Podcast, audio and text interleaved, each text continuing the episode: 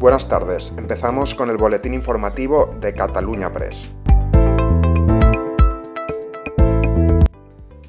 La Generalitat elimina la obligatoriedad del pasaporte COVID en Cataluña desde este viernes. La comisión delegada en materia de COVID del Govern ha decidido la noche de este jueves, tras evaluar el informe del comité de expertos, retirar la obligatoriedad del certificado COVID en los locales y establecimientos que lo pedían hasta ahora. El Ejecutivo ha señalado que la variante Omicron ha demostrado que tiene escape inmunitario y disminuye así la prevención de la infección.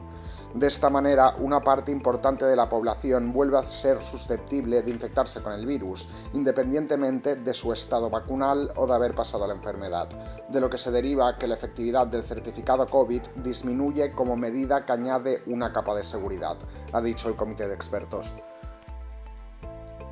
El presidente de Estados Unidos, Joe Biden, ha advertido de que hay una clara posibilidad de que Rusia lance una invasión en Ucrania durante el mes de febrero, según ha indicado la portavoz del Consejo de Seguridad Nacional de la Casa Blanca, Emily Hoare.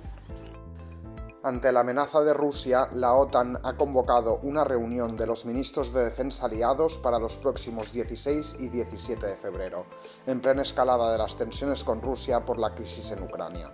La cita, de carácter regular, estará presidida por el secretario general Jens Stoltenberg, que reunirá al Consejo Atlántico Norte en formato de ministros de defensa, según confirmó la organización militar en un comunicado.